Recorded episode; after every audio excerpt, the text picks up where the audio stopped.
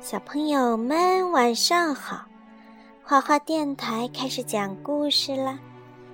今天呢，给大家讲小马宝莉的最后一个故事——最后的牛仔会。一年一度的小玛利亚牛仔节大赛就要开始了，苹果嘉儿为了夺冠，坚持不懈的刻苦训练着。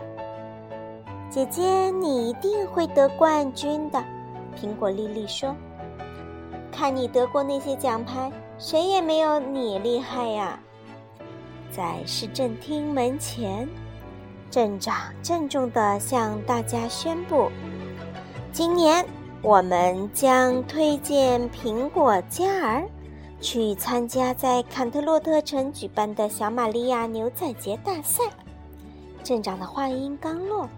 台下的小马们高喊着苹果嘉儿的名字，欢呼起来。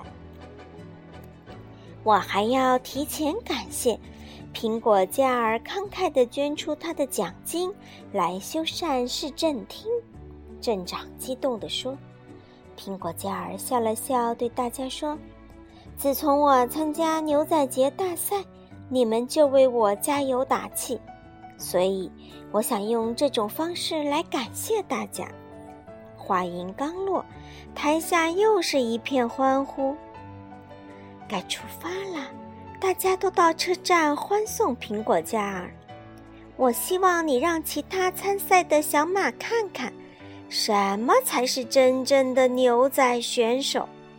史密夫婆婆说：“别忘了还要把奖金带回来哦。”镇长拉开史密夫婆婆，对苹果嘉儿嘱咐道：“那当然了，镇长。”苹果嘉儿拍着胸脯保证：“去坎特洛特城的火车就要出发了，要登车的赶紧上车。”站长大声说道。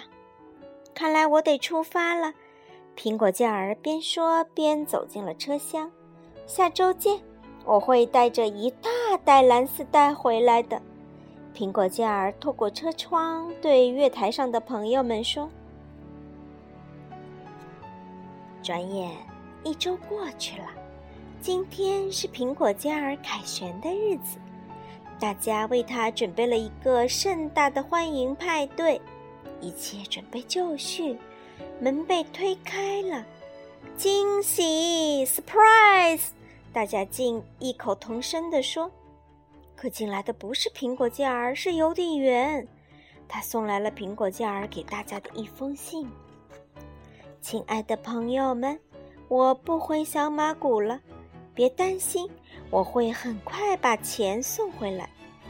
就这么多，紫月说着，把信展示给大家。大家都感到很意外，他这是什么意思？云宝不解地问。哦，一定是发生了什么可怕的事情，使他回不来了。珍奇猜测说。大家决定到坎特洛特城去找苹果嘉儿。别担心，我们会找遍全城，肯定把它带回来。紫月信心十足。哦，谢谢你们，斯密夫婆婆感谢大家的帮助。于是紫月、碧琪、云豹、柔柔和珍奇立即出发。他们坐上了去坎特洛特城的火车。到了坎特洛特城后。紫月他们找到了小玛利亚牛仔节大赛的比赛场地，在那里，他们拿着苹果嘉儿的照片问遍了所有的小马，但是谁都不知道苹果嘉儿的下落。苹果嘉儿到底在哪儿呀？哎呀！就在大家绝望的时候，他们听说苹果嘉儿好像在一个叫道奇中转站的地方，于是他们又坐上了去道奇中转站的火车。如果找不到苹果嘉儿，我不知道该怎么面对苹果家族。柔柔担心地说：“同样担心的还有紫月。”他说：“啊，我不知道我们该如何面对小马谷的居民。”火车到达了道奇中转站，我们分头找吧。”紫月对大家说。这时，苹果嘉儿突然出现在马群中。终于找到你啦！碧琪激动地对苹果嘉儿说：“可是，苹果嘉儿看到大家好像并不高兴。苹果嘉儿，这是你小马谷的朋友吗？樱桃朱比利问。哦，樱桃朱比利是樱桃欧农场的老板，苹果嘉儿应聘到他的农场工作。你为什么要来这儿工作？云宝不禁问道。苹果嘉儿冷淡地说：“我只是想换个环境，所以我来到这儿并找到了个工作。谢谢你们来找我，现在你们可以回去了。”大家觉得苹果嘉儿的态度真是莫名其妙。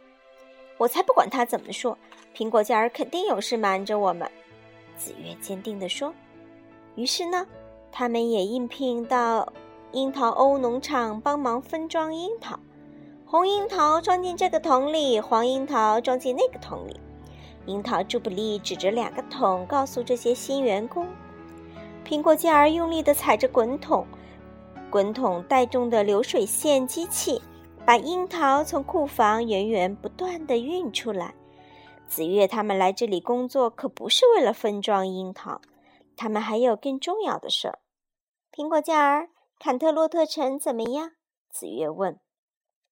坎托洛特城很好啊，苹果嘉儿有点不耐烦地回答。那牛仔节大赛呢？子月走到苹果嘉儿身边问。在那里，你遇见新的朋友了吗？还没等苹果嘉儿回答，云宝也跑了过来。你见到野牛希克克和神宗卡拉了吗？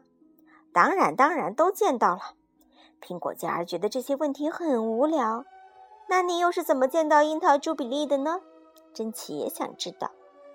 苹果嘉儿被问得很不耐烦，脚步越来越快。流水线上的樱桃迅速地涌了出来。紫月、云宝和珍奇围在苹果嘉儿旁边，各种疑问让苹果嘉儿很头疼。我不会说的，所以立刻，苹果嘉儿的话还没说完，就听到碧琪大叫大叫道：“停下！”哦，苹果嘉儿终于停下来了，但是樱桃欧农场却已经被他们搞得一团糟。姑娘们，我们似乎失失败了。紫月一边打扫一边说。云宝在一旁搭腔说：“那是因为我们太心慈手软了。”嗯，是时候使用杀手锏了。珍奇补充道。在樱桃果园里，苹果嘉儿正在收着樱桃。这时，碧琪来了。苹果嘉儿需要帮忙吗？碧琪笑眯眯地问。苹果嘉儿满脸的戒备。你保证不问我任何问题？我保证。碧琪笑了笑。虽然碧琪没有问苹果嘉儿任何问题，但是她在苹果嘉儿身边不停的叨叨。没过多久，苹果嘉儿就受不了了。快点住嘴！苹果嘉儿趴在地上大叫。想让他停下的唯一办法就是说出实情。云宝堵住碧琪刚要说话的嘴，提醒道。我会告诉你们发生了什么，但是要等到明天早餐前。苹果嘉儿终于让步了，碧琪还是不放心，让他发了誓。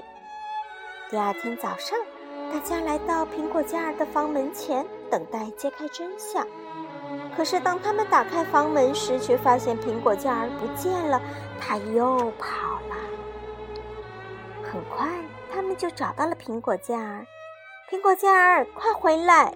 碧琪怒吼着：“为了甩掉他们，苹果嘉儿在路边上了一辆车。快走，我得离开这里！”苹果嘉儿坐着车跑了。